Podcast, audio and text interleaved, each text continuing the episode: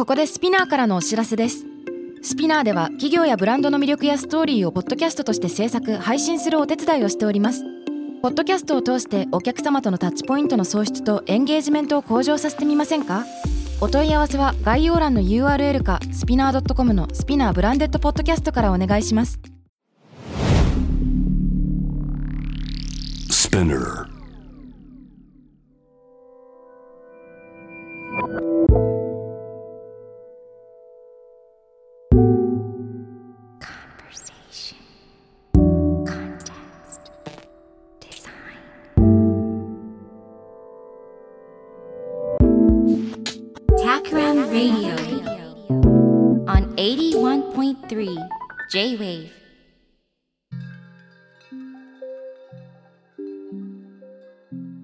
渡邉康太郎がナビゲートしている J-Wave TAKRAM RADIO。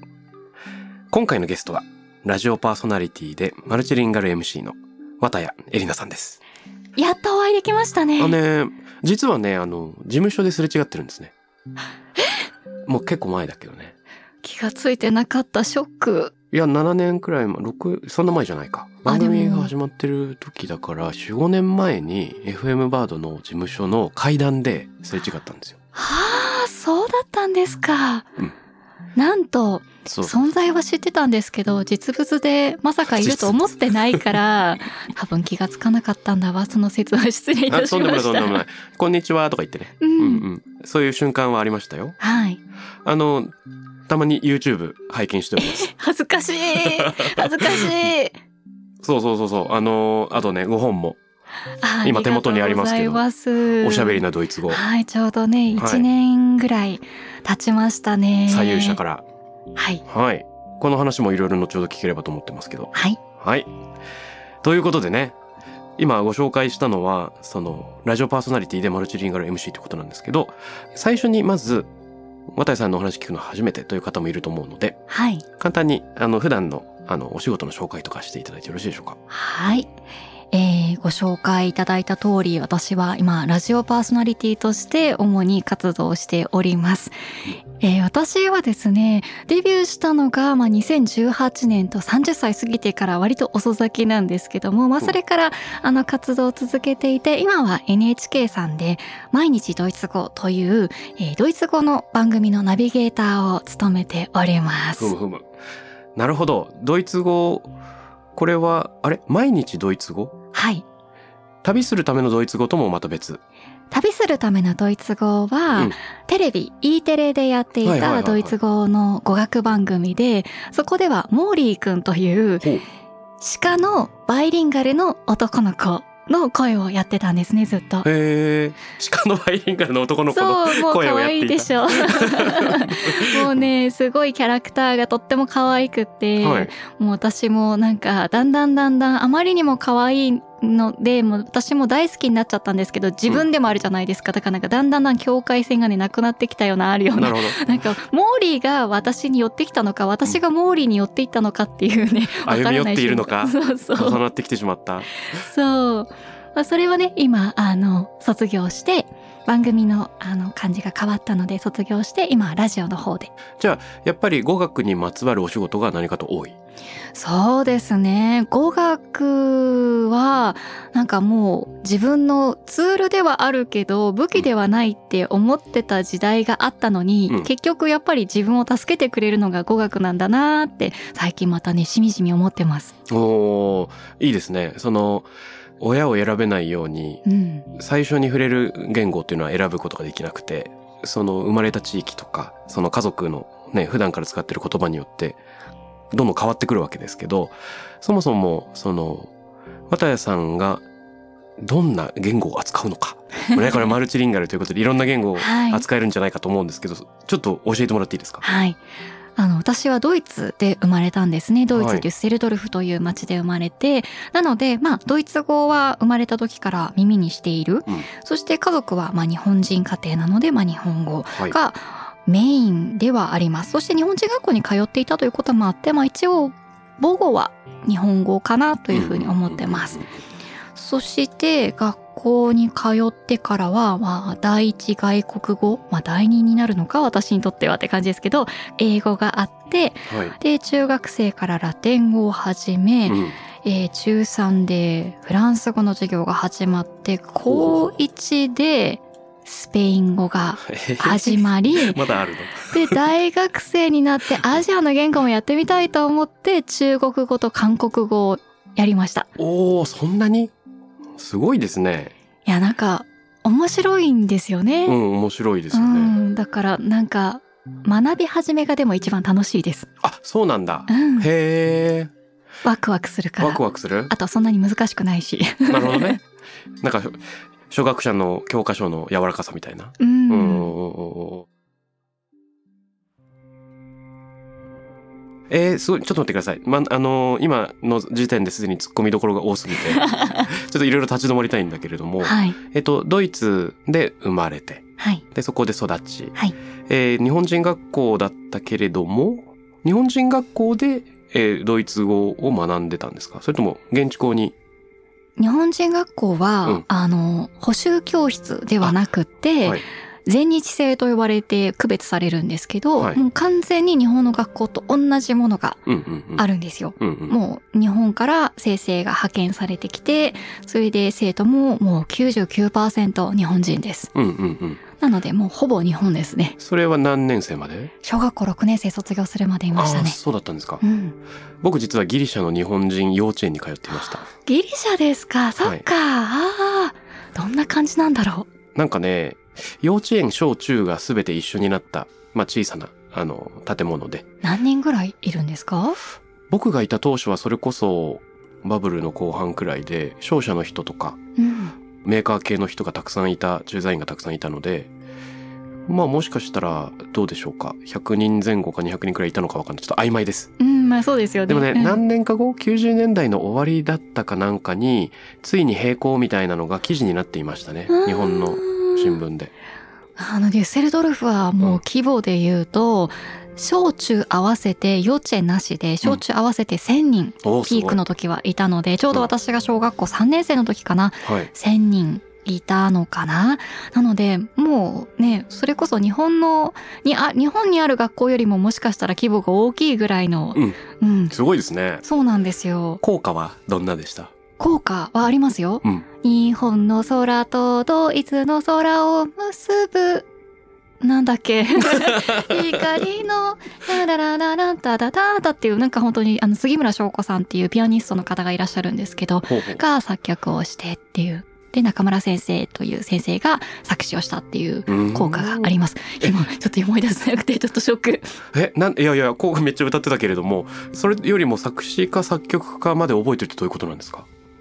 ああ、なんででしょう？ねあの、教えてもらうし、もちろん、あの、もう残念ながら、えっ、と、中村先生、中村翔子さんは亡くなってしまったんですけども、うん本当にとてもとても有名なあのピアニストでいらっしゃって、うんえーよく学校にもいらっしゃってピアノサイタルとかもねあ、そうなんですか。うん、してくださったり結構身近な方あ身近というわけではないんですけどお友達とかいうわけではないんですけどただうん存在としては身近な方だったんですよね。ドイツ在住で。はい。あ、そうなんだ。うんへえ、ごめんなさい。ちょっとよよ脇道それたんだけれども。いやいや。失礼。え、ってなって、じゃあ中学からは現地の学校に。通って、うん、で、ラテン語やらフランス語やら、うんで、ここに入ってはスペイン語などなどですけど、これってドイツの人はみんなラテン語学ぶものなんですか？いやー、ラテン語学ぶ人は、みんながみんなというわけではなくて、そもそもギムナジウムという、まあ、大学進学を、えー前提とした学校うん。に通わないとラテン語はそもそも提供されていなくって、うんその中でも、ラテン語を選ぶ人が半数弱なんじゃないですかね。ほほう、でも結構選びますね、それはう。ん、半数弱。まあそんなもんだと思いますよ。やっぱりヨーロッパでラテン語っていうのはあれなのかな？日本の勉、なんか国語の時間に漢文が出てくるみたいな感じですよね、きっとね。そうですね。うんあとは、まあ古語だったりとか、うんううんん、漢文とか、あとそれこそ枕草子とか、わからないですけど、そういう古典うん。にもなりますし、やっぱり教養としてやっぱり学んだ方がいいと考えてる人が今でも多い。うん。ですよね、そういうことですね。教養といえばなんだけれども、ジブリの風立ちぬのアニメで主人公とその親友が日本からそのドイツの航空製造の会社に一度研修に行って街角をその冬の寒いあの空の下はい街角を歩いてる時にどこかのアパートからオペラかなんかが聞こえてくるんですよ。ほんでその聞こえてくるオペラに合わせてドイツ語で二人が歌うっていうシーンが出てきて昔の日本人の教養やばいな。えー、それってどれくらい本当なのか？本当というか、ねみんながみんな知ってるとは思えないからやっぱりそういうなんて言うんですかね大学に行ってた人はうんそういう教養があったってことなのか、どっちなんでしょうね。どういうことなんでしょうね。うーんびっくりした。オペラは確か今ドイツ語ドイツオペラもね多いですからねうん。うんうんうんうんうん。そうなんだ。でね、ちょっと待って待って。ちなみにまた脱線して聞いてみたいんですけど、はい、えっと、スマホって iPhone ですか？はい、?iPhone の言語なんですか？日本語にしてありますあ、日。本語にしてる？うん、えーキーボードは何語？ドイツ語と日本語です。の二つ。はい。うーん。あとでも韓国語とかも一応入れてるけどでも英語を逆にほとんど入れて使わないですね。へーえ、ドイツのキーボードってクワーティですか？普通に並び方。えっ、と Y と Z が逆なのと それから Mac に関しては アットマークの位置が全然違うのと、はいはいはいはい。それからあとはシフトさんが、うんえっ、とねなんだっけ法律のマークなんていうんだっけなんとかこのぐにょぐにょってやつわかります？法律のマーク？天秤、うんうんじゃなくてな第何条とかいう時に使うパラグラフみたいな？あ、そうそうセクションみたいな？なんかこういうマークの名前がわかんない。うんなんだろなんかちょっとハテナみたいな？う。そう、ハテナをなんか二つ重ねたみたいなやつ。はいはいはいはいはいはい。あれがシフトさんなんですよ。なるほど。どんだけ使うねんっていうね。よく使うかそこにあるんだと思います。法律とか、法律とか引きがちなんだね、ドイツの人は。そういうことじゃないですか。でもそういうことだと思います。そういうことだと思います。ルールに他の言語でそんなシフトさんでそれが出てくる言語なんてないですよ。普通シャープじゃないですか。ねえ。あのハッシュタグのね。ねだハッシュタグがどこにあるか未だによく分かってなくて、うんわざわざ日本語に変換して シャープを出すっていうよくわからない謎ムーブをしてしまいまえ。す。受ける。なるほど。いやね、なんか僕自身、大学からフランス語を学び、フランス語が好きで、はい。何かとその iPhone とか Mac とかをフランス語にしていた時期があったりして、ええどうなのかなと思ったりしました。うんキーボードフランス語ちょっと違うから、あーってなりません？なるなる、なるけど、もうししょうがないから、英語で打って、スペルを直してもらう。パソコンに直してもらうようにする。あーなどそっか、はいそういう方法もありますよね。ありますね。うんうん英語を入れてる理由はまさしくそれでそのスペリングミスを直してもらうためだけに英語のキーボードも一応入れてはあるけどでも打ちやすさっていう意味では基本ドイツ語です。そっかそっかそっか。うん、え、ちなみに、スマホにどんな辞書が入ってますか？辞書ですか、うん。はドイツ語独日うん。の辞書とあとアクセント辞典ですね。アクセント辞典。うん。それは日本語の？はい、そう、NHK のアクセント辞典。やっぱり、向こうでずっと育ったので、あの、日本語がやっぱり本かうん。書物か、あるいはまあ家族とか、その友達とか、限られた人のえー喋っている日本語から摂取しているので、間違ったアクセントで覚えてる言葉で結構たくさんあって、ああ、そうなんだ。そう、ラジオのお仕事始めてから違うよってすごい指摘されて、うんそれでもう速攻買いました。そうなんですね。うんえ、例えば間違えて指摘された言葉は？例えば数字の数え方とかですね。はい。1、2、3っていうのも、うんなんかうちが、まあそう、祖父母が石川県出身だからか、ちょっとだけ関西っぽいアクセントもたまに混じっているみたいで、1、2って落としたりとか、おー7月って言ってしまったりとか、そう、2月とか、うん。うん。そう、2月じゃなくて2 2月とかそうそうそう。確かになんか、どこかの言葉っぽい。そうなんです。そういう人いるそういうのが、あの、ちょこちょこある。でも、わからないんですよね。うん母は東京で育っているので、それが東京の、まあ、あの、標準語だと思って私はいたんだけども、実は違ったっていうものが結構たくさんあって。そっかそっかそっか、そういうことですよね。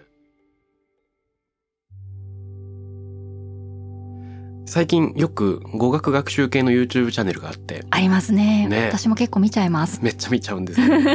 特に英語話者で日本語を勉強する人のためのチャンネルとかも面白くて、うんうん。あの、あ、こういうことがポイントになるんだみたいなね。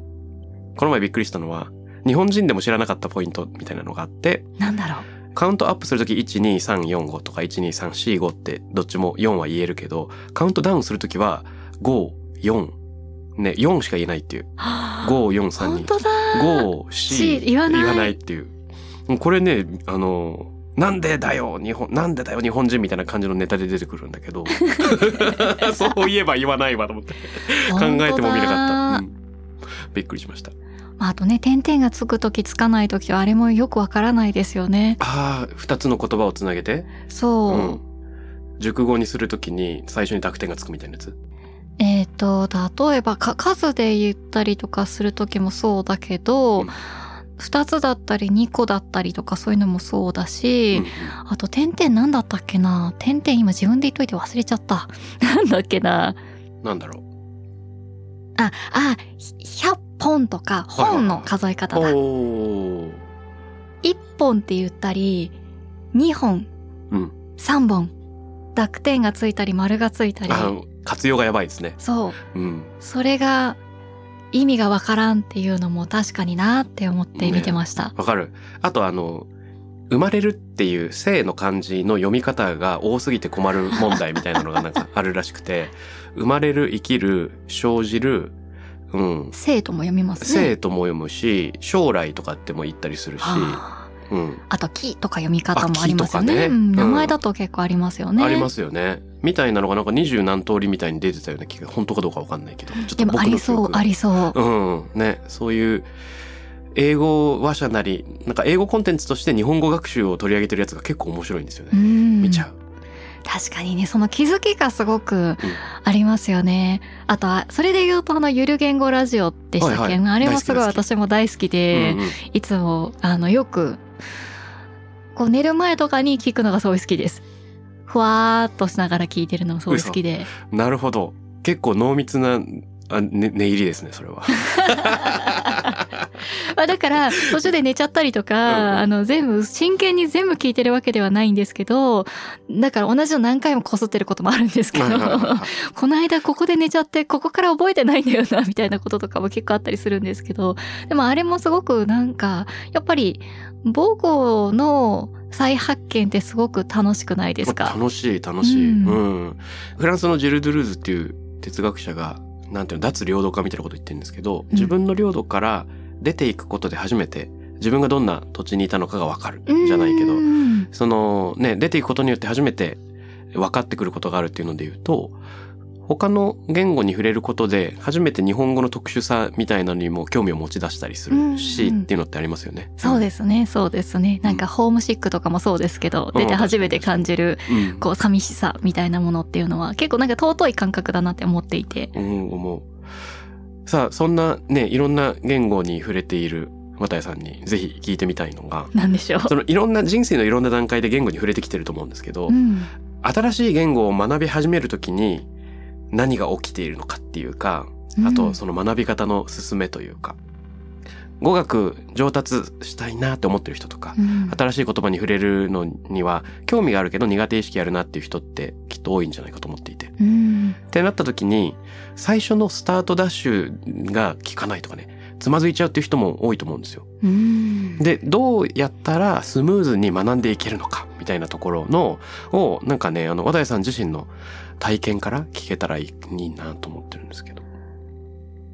なんだろうな高校生中高生の時はどうしても学校でやらないといけなかったからやってたっていう側面がすごい強いんですよね。ふむそうまあラテン語やったのも自分で選んだけども選択科目でラテン語やるかラテン語やるかフランス語やるかどちらかを選びなさいってなって、うんまあそれで私はあのラテン語を選んだんですね。渋いですよね。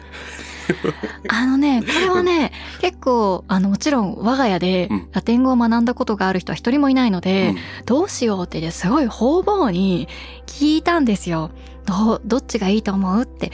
で、ん何を言われたかというと、ラテン語は、後々稀に、まあ、学びたい学問によってはそのラテン語を学んでいる証明が必要になることがあるからだから大体それを並行して大学で自分の専攻と並行して学ぶのめちゃくちゃ大変だから、できる時にやった方がまあいいよっていう考え方もあるし、うん。あとはラテン語って文法すごいみっちりあるから、うん。だからそういう文法そのその後他の言語を学ぶ時の基礎になるから、まあ、よく言われてることですけどね。だからラテン語を、まあ、先に学んだ方が効率がいいよっていううん。すごく大変なんだけどでも実はコスパがいいというほうほうことをまあ言われてまあじゃあそうかって言って結果やってめちゃくちゃ良かったんですよ。うんなぜかというと、うんドイツ語の文法もそれでかなり学べたから。おーえそういうことなの？そうなんですよ。ラテン語にしかない文法ってもちろんあるんですけど、ねただ、そのラテン語の文法から、基本的にラテン語の授業って、ラテン語をドイツ語に訳すっていう作業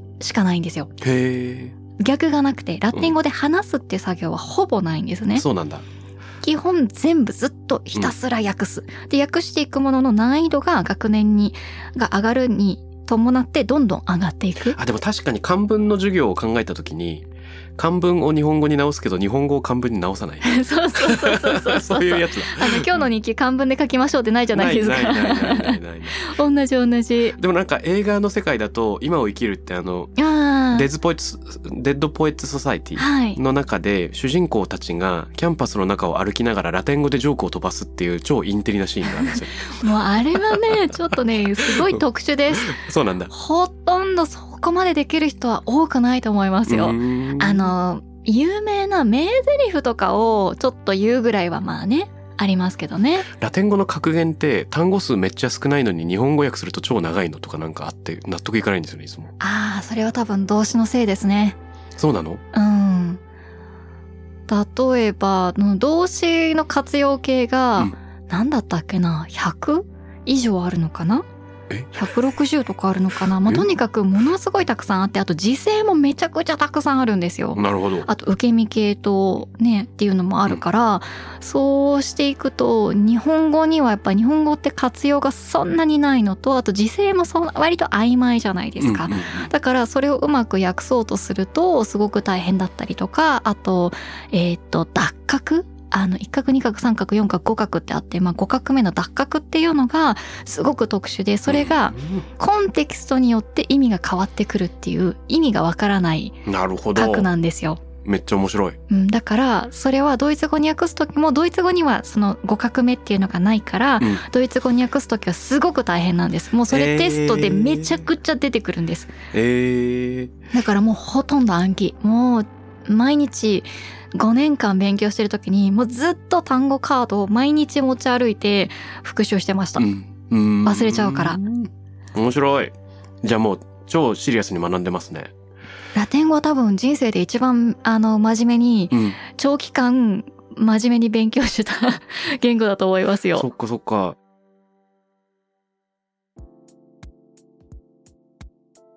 なんかあのこのメタファーっていうかアナロジーが正しいかは全くわからないんですけど僕中学生頃に英語に触れてで大学生からフランス語に触れてでうん。フランス語の文法が英語よりすごくややこしいなと思って、うん。んで例えば関係代名詞で英語だとちょっと使う関係代名詞がすごい限られてるんだけど which とか that とか who とかうん when とかくらいしかないんだけど、あの関係代名詞自体を活用するっていうのがフランス語だとあって、ルケルとかラケルとかうんうんうんオケルとかなんかそこ活用しちゃうんだみたいな。うん。その言葉の整数と一致させるみたいなってなった時になるほど。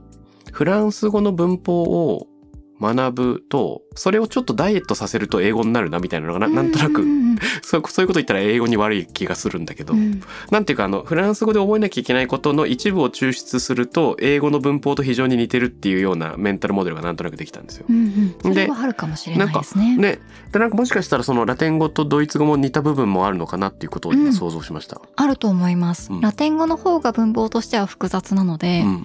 実はドイツ語ってすごく難しいっておなんか覚えることがたくさんあって大変だっていう風によく言われていて、実際そうなんですけど、うん例えばあの性別がある3つあるとかあの核変化するとかそういうのは活用もいっぱいしないといけないとかあるんですけどドイツ語ってねヨーロッパの言語で多分一番時間に関しては時制に関しては緩いんですよ。そうなんだ。現在形と、うんえっ、と現在完了形さえマスターすればほぼいけます。ほほー。ほほほー。それで日常生活は全部あのカバーできちゃいます。なるほど。うん。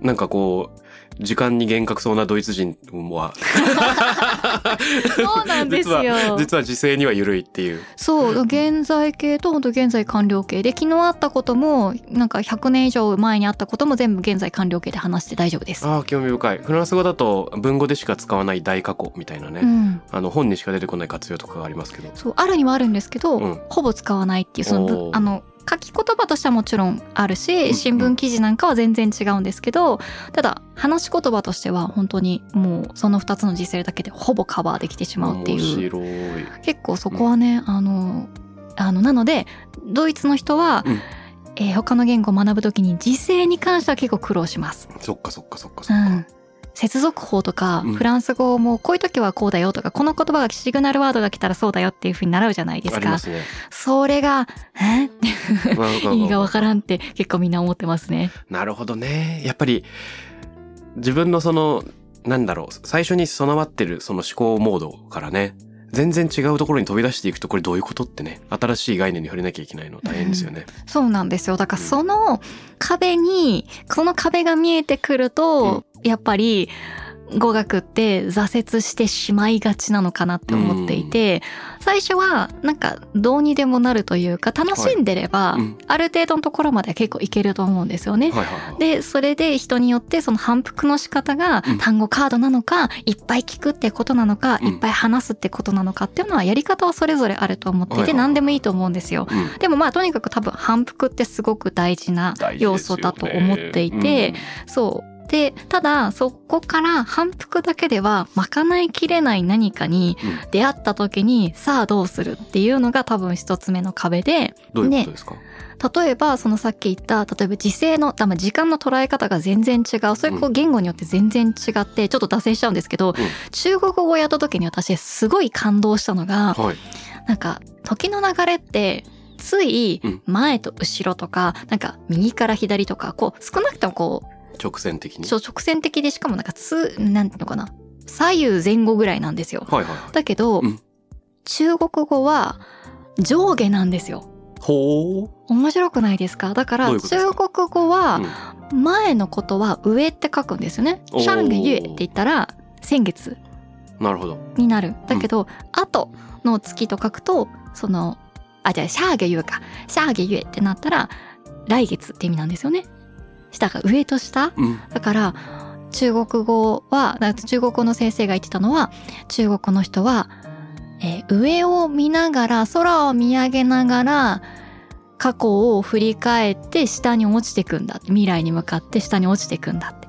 おー、それ上下なんだ。そあへー。う時間の感覚としてはそういうことって言ってました、なるほど。うん、あの、ポール・バレリーっていう詩人が、我々は、その、ボートを漕ぎながら未来に進んでいくって言うんですけど、ボート漕ぐときはいつも後ろを向いているから、視界に入るのは過去であるっていうような話をしていて、で、こういう言語感を持っている、う言語が、あの、内モンゴルのですね、トゥバ語っていうのがこれらしくて、あの、過去が自分の前に広がってるっていう。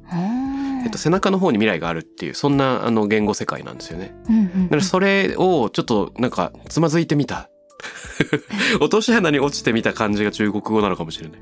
うん、なんかね そうそう。なんかでもでもそんな感じがします。だから上から下に落ちてくって感覚がすごく面白いなと思って。そう。そうやって覚えれば、うん。あのこんがらがらないよっていうふうに言われて、うん。ああなるほどなるほど。あのもうどんどんどんどん遠くなっていくもの上にある遠くなっていくものが過去ねっていううんうんうんうん。覚え方をすればいいよって言って落ちていく感じって言って私はもう完全に天空の城ラピュタのうんシータを思い浮かべながら そうやって覚えてるんですけど。シータを受け止めたいみたいな。そうそうそうそう 面白い。ジブリが2回登場しました。本当ですね。そう実はジブリの番組で実はナレーションを担当しているっていうなんかそんなことも実はあったりとかして、まあそれはそれなんですけど、うんうん。だからなんかそういったそのなんか全然自分の母語とは捉え方が違うものと出会った時にどうやってその世界になんか自分なりの入り込み方うをん。潜り込む方法を編み出すかみたいなところが多分肝になってきて、うん。でもそれすごくどうしようもない言い方をしてしまうともうこれはもう愛だなって思ってます。え、え、どどういうことどういうこと？まあその言語に対して愛なり執着がないと、うん。そこの壁はなかなか突破できない気がします。うん。でもその愛は別に自分の中から来なくてもよくて、例えば先生が熱烈にこう誘導してくれればそれでもいいと思うし、ただなんかそこに何かしらのなんか感情がないとなかなか突破できないなって思います。なるほどね。それはもちろんそうだと思う。なんと言うんだろう。その、今年こそは何語を勉強しようみたいなうん。ね、あの、抱負を抱いたとしても。実際にレッスンなんかに申し込んでいないと、日々続けるようなモチベーションを保てる人ってなかなかいないと思うし。なかなかいないと思います。ね。で、最近、そのアプリを入れていると、いろんな人とつながれるっていうのがあるじゃないですか。なんかわかんないけど、あの、あらかじめお互いのハンドルネームとかを交換していなくてもランダムにマッチングしてくれて、ビデオ通話ができるっていう時に、えっと、よくね、YouTube に上がってるんですよ。13言語を扱えるカズマさんっていう人が、あー、なんか見たことあります、あります。うんいろんな文化圏の人とつながって、途中語からトルコの人、実はトルコ語で会話が続いていて、えってなるとか、うん。なんかルーマニア語でとかっていうのをね、やっちゃう人とかいますけど、なんていうの、その、新たな学習ツールがめちゃくちゃ増えてるなって思うんですよねう。んうんうん。僕がこの前見つけてこんなのあるんだってびっくりしたのは、ユーグリッシュっていうサイトがあって、で、えっと、検索窓があるんですけどね、うんそこにあるフレーズを入れると、あの、YouTube 上に上がっている、実際にそのフレーズが使われている数秒を、あの、たくさん出してくれるの。えー、すごい。それはね、もう結構革命的だなと思って、へー。うん。で、しかも英語が、アメリカ英語、イギリス英語、オーストラリア英語から選べるの。わお。オールもあるけどね。すごいですよ。だからなんかもう学習効率めっちゃ上がるなと思って。いやだから、うんなんか本当に今いろんなツールもあるしあとはなんかすごく切に思っていることは、はい。その外国語を学ぶっていうのが割と目標として私ふんわりしてるなっていつも思っていて、はいはいはいそれで何をしたいのかっていうことの方が実は多分大事で、だ。からそれが分かれば別に例えばですよ例えばじゃあ TOEIC で満点取る必要は全くないし、うんとかあとはなんか単語を5,000個覚えてる必要はなかったりするかもしれないじゃないですか。うんだからだけど主に日本で外国語を学ぼうとしている人ってすごく、あの真面目な目標を立てがちというか、これをクリアしていなかったら、うんなんかできるようになったというふうには言えないんじゃないかっていう、なんかすごく自分でとても課すものが重たすぎる気がしていて、いやいやもっと間違いだらけでも何でも、なんか話せるようになればそれでいいじゃんっていう、なんかもっとライトな、あの、目標を立てればいいんじゃないかなってすごくよく思ってます。いや、すごい思う。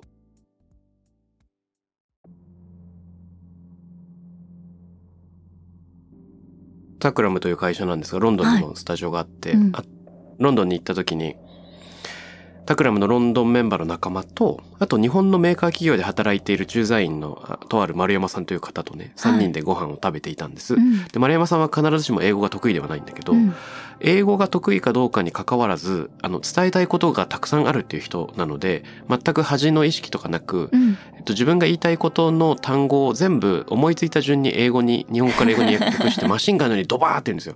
で、そこにはなんか文法とか構造はないんだけど、うん。あの、お互いに興味を持っているデザインの話題っていうことでなんか下地もあるし、はい。何よりもなんか情熱と語彙だけで伝わってくるものがある。めちゃくちゃ伝わってくるんですよね。うんで、結構衝撃を受けて、こういう喋り方が存在するんだっていうね。で、ものすごいレベルで一つできる。で、これはなんか語学かどうかっていうよりも、あの、その人が伝えたいことが、内容があるっていうことと、その熱意があるっていうことうん。の、あの、なせる技だなっていうのをすごい思う。うん。で、ど同時に自分も振り返ると、英語なりフランス語なりで人に接してる時って、異なる言語の文化に今身を置いているっていうところでやや自意識過剰になって、うんあんまり思考がうまくいかないんですね。うん頭悪くないですよ、だいぶ。自分が。わかりますわかります。そんで、えっと、一回、えー日本語で喋ったことがある議論。わかんないけど、その西洋哲学と東洋哲学で、東洋で今こういう観点があるっていうのを一回日本語で議論したことがあったとしたら、うん英語になっても割と喋れるけど、はい。なんか突然アドリブで喋んなきゃいけないってなった時に全くなんかこう語彙の有無とかじゃなくて心の準備ができていなくて喋れないってことがあるんですよね。これなんて言うんだろう。あーわかんないな。あーじゃあこれ言えないな。じゃあどうしようかな。どういうふうに回避しようかなとか。結構こうなんか、あれですよね。こう逃げの姿勢になりがちというか、あそうなんですよね。ううん。ん。なんか全然伝えたいことを言えてないようなことに自分を追い込んでしまったりするなと思って。うん。で結局なんか言いたかったことじゃないことを言ってしまったりとか、ね、うん。あると思っていて。なのでなんか、うん。あの普段語学をね上達させるためにどうしたらいいですかって聞かれると、はい。大体私はまずは自分が言いたいことを日本語で、あの整理してくださいってよく言ってます。でまあそれが分かってる人はどんどんそれであのどんどんこう落とし込んでいけばいいんですけど、でもそれがまだちょっと分からないっていう人の場合はとりあえずじゃあ自分のことを1分間でうん話せるようにうん。しましょうって言って、うん大体じゃあ自分の名前と、まあ家族構成であったり仕事であったりとか自分の趣味とか自分の仕事とか、まあうんそういうことをこうブロックでこう分けて考えていくと、例えばじゃあ今5個ぐらい出たので、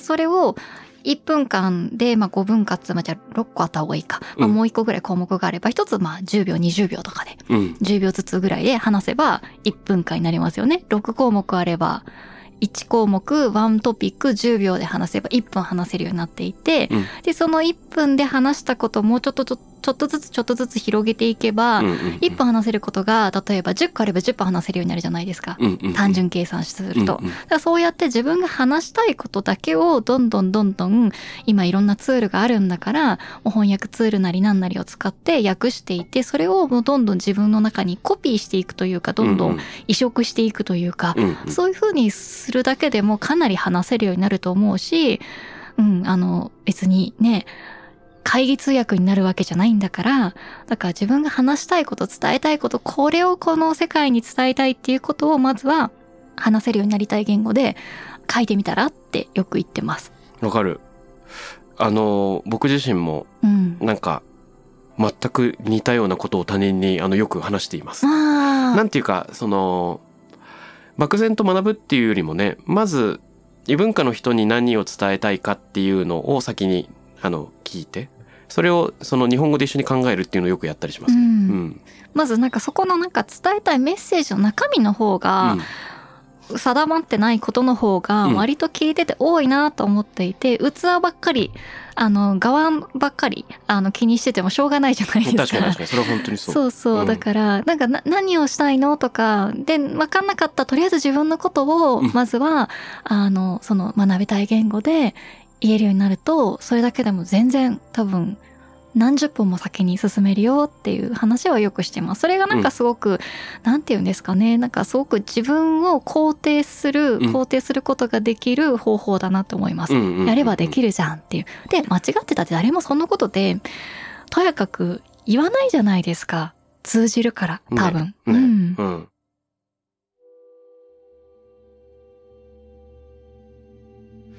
いや、もうね、これ完全に僕も全く同じ考えで、その上でさらにね、聞きたいんですよ。はい。例えば、僕は、英語だったら、漫画とポップミュージックで上達したんですね。ほんで、えっと、その心は、あまり辞書を調べなくても漫画だったらまず大意が分かって、うんで、なるほどこういう風なフレーズで表現できるのかっていうのをなんか段階的に。で、なんかその常に学びがエンタメ化できるほどやっぱりはかどるなと思ってて、自分が知りたいことがあるとかう、んうん、その繰り返し聴きたい音楽がある。で、この歌詞は何なんだろうっていうアプローチだと、何を学びたいのか、なぜ学びたいのか、どう学びたいのかみたいなのをぐっとこのうん一個にできてそうですね。その学ぶこと自体が楽しい目的になるっていうループに持っていけるような気がするんですね。うん。その場合僕、僕だったらフランス語は詩詩だったとかなんか、あの、ね絵本だったみたいのがあって。うんほんで、えっと、多分言葉と自分の出会うタイミングとか、なんで学んでるのかによって、その人それぞれのツールがあると思うんだけど、あの、エイノさんの場合は何だったのかなっていうのはなんかね、この人ですね。人？もう目の前にいる人に、と会話したかったっていうのが多分一番大きなモチベーションだと思いますよ。うん。まあ考えてみると、まあドイツで生まれ育って日本人家庭でってなった時に、まあドイツ語は小さい頃から耳にはしているけども、ただ、家庭内ではドイツ語使わないので、その学びの速度っていうのはやっぱりドイツの子よりは遅いんですよね。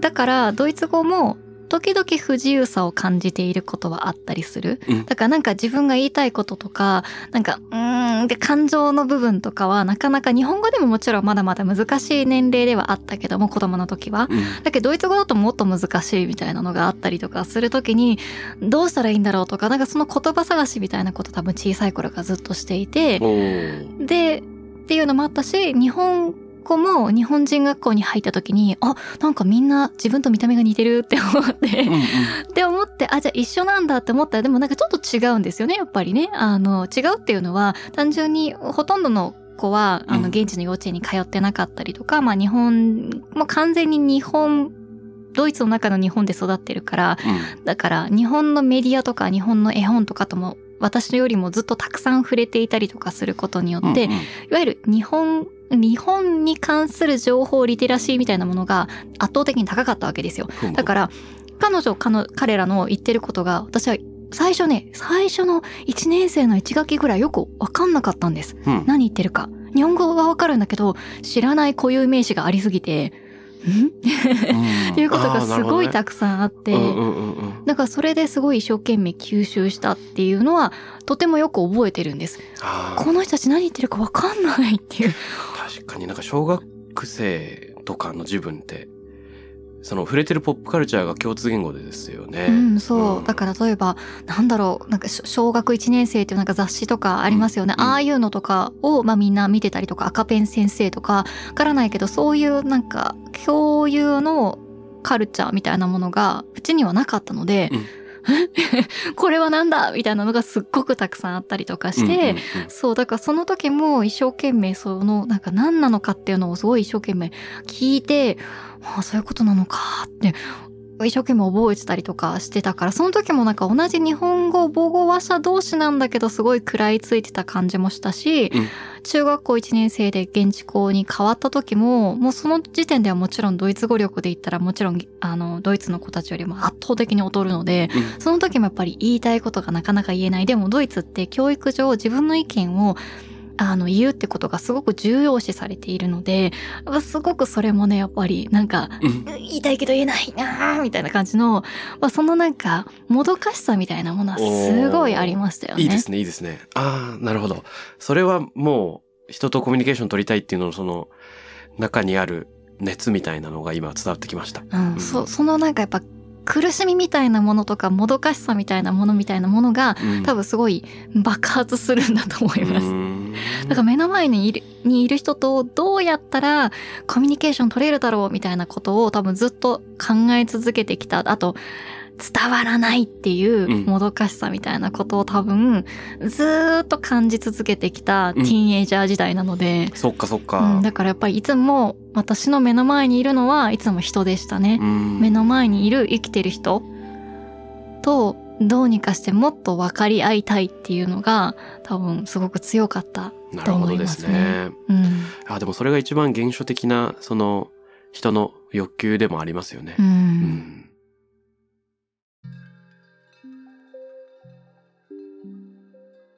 えっと今日本でこれを聞いてる人が多いと思うんですがねえっと学習したいとなった時に目の前に他の言語の話者の人がいるかというと、まあ、ハードルが高いかもしれず、うん。まあ、そういったコミュニティに足を運ぶのか、はたまた別の言葉が喋られてる地域のエアビーでホストの人と話すのか、なんかわかんないけど、なんかの方法で、えっと、その、ぜひコミュニケーションを取りたいっていうね、場面に何回も身を置けるっていうのは、新しい出会いに開かれるはずだなと思って今伺いながら考えてました。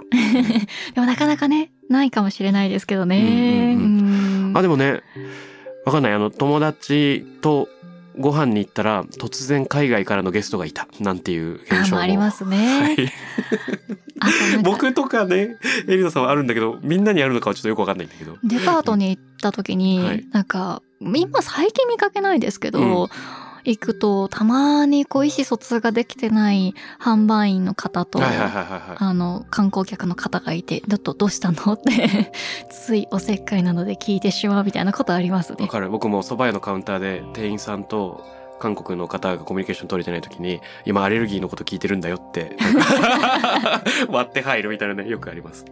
そうそうそうそう。そういうの結構気がついたら体が動いてしまうみたいなのありませんか、ねなんかね突然おせっかいしたくなるモードになりますよね。そうなんですよ、うん。やっぱり伝わらないもどかしさみたいなことを知ってるがゆえに、うん。ああこれはみたいなことをついついおせっかいだと思いながら、うん。うん。わかる。なんかやっぱり言語を行き来することはなんか文化を行き来することでもあり自分と他者とか他者と他者のその媒介？うん。ね、ブリッジになる、まあなんなきゃいけないわけじゃないんだけど、それが心地よく思えることが多分あって。ううんん。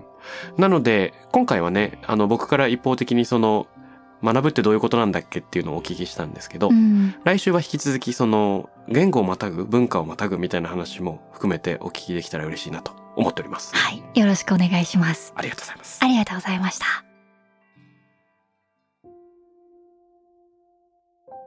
TAKRAM RADIO に関するメッセージや感想は、X から、ハッシュタグ、タクラム813をつけてポストしてください。t-a-k-r-a-m 数字の813です。また、僕、渡邉康太郎への質問や相談などは、DM でも受け付けています。番組オフィシャルアカウントのアットマークタクラム813をフォローして送ってください。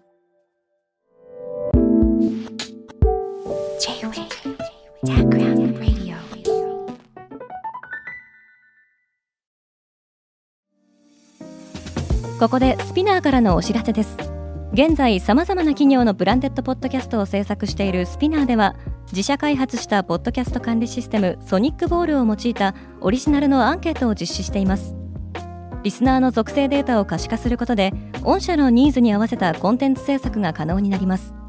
スピナーホームページ内のコンタクトよりまずはお問い合わせください。